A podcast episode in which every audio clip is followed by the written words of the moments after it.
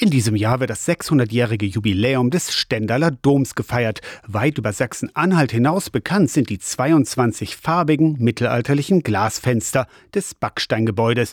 Die Fenster stehen auch im Mittelpunkt des Jubiläumsjahres. Ein großformatiger Kalender wurde schon veröffentlicht, auch eine neue Dokumentation erscheint in Kürze. Aber noch mehr ist bemerkenswert am Dom zu Stendal.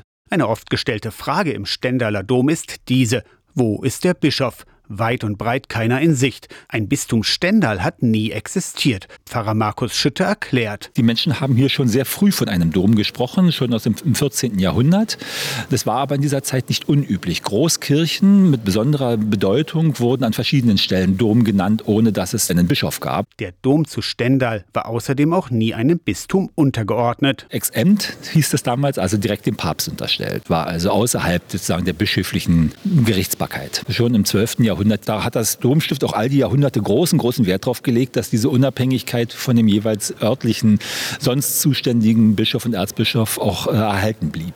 Das war eine der wichtigsten Urkunden, die hier aufbewahrt wurden. Der Dom zu Stendal war die größte Kirche im damaligen Kurfürstentum Brandenburg. Bischofskirchen gab es in Magdeburg, Brandenburg und Havelberg. Eine Predigtreihe verbindet die Dome in diesem Jahr von Dompredigern, dem Domständer besonders verbunden waren, aus Magdeburg, Brandenburg, Havelberg, Halberstadt, die sich jeweils einem Fenster widmen. Für Schulklassen sind Workshops rund um die Fenster geplant. Die also Glaskunst selber in einem Workshop gestalten können und gleichzeitig die Fenster erläutert bekommen, sodass eben auch die junge Generation an diesen großen Schatz unseres Domes, nämlich die Glasmalereifenster, herangeführt wird. Also die Möglichkeit geben, dass Schulklassen kommen in der Vorferienzeit und hier einen Vormittag im Dom verbringen, die Glasmalereifenster gezeigt bekommen und selber kreativ kreativ werden mit Glas. Zum 600-jährigen Jubiläum des Domes zu Stendal.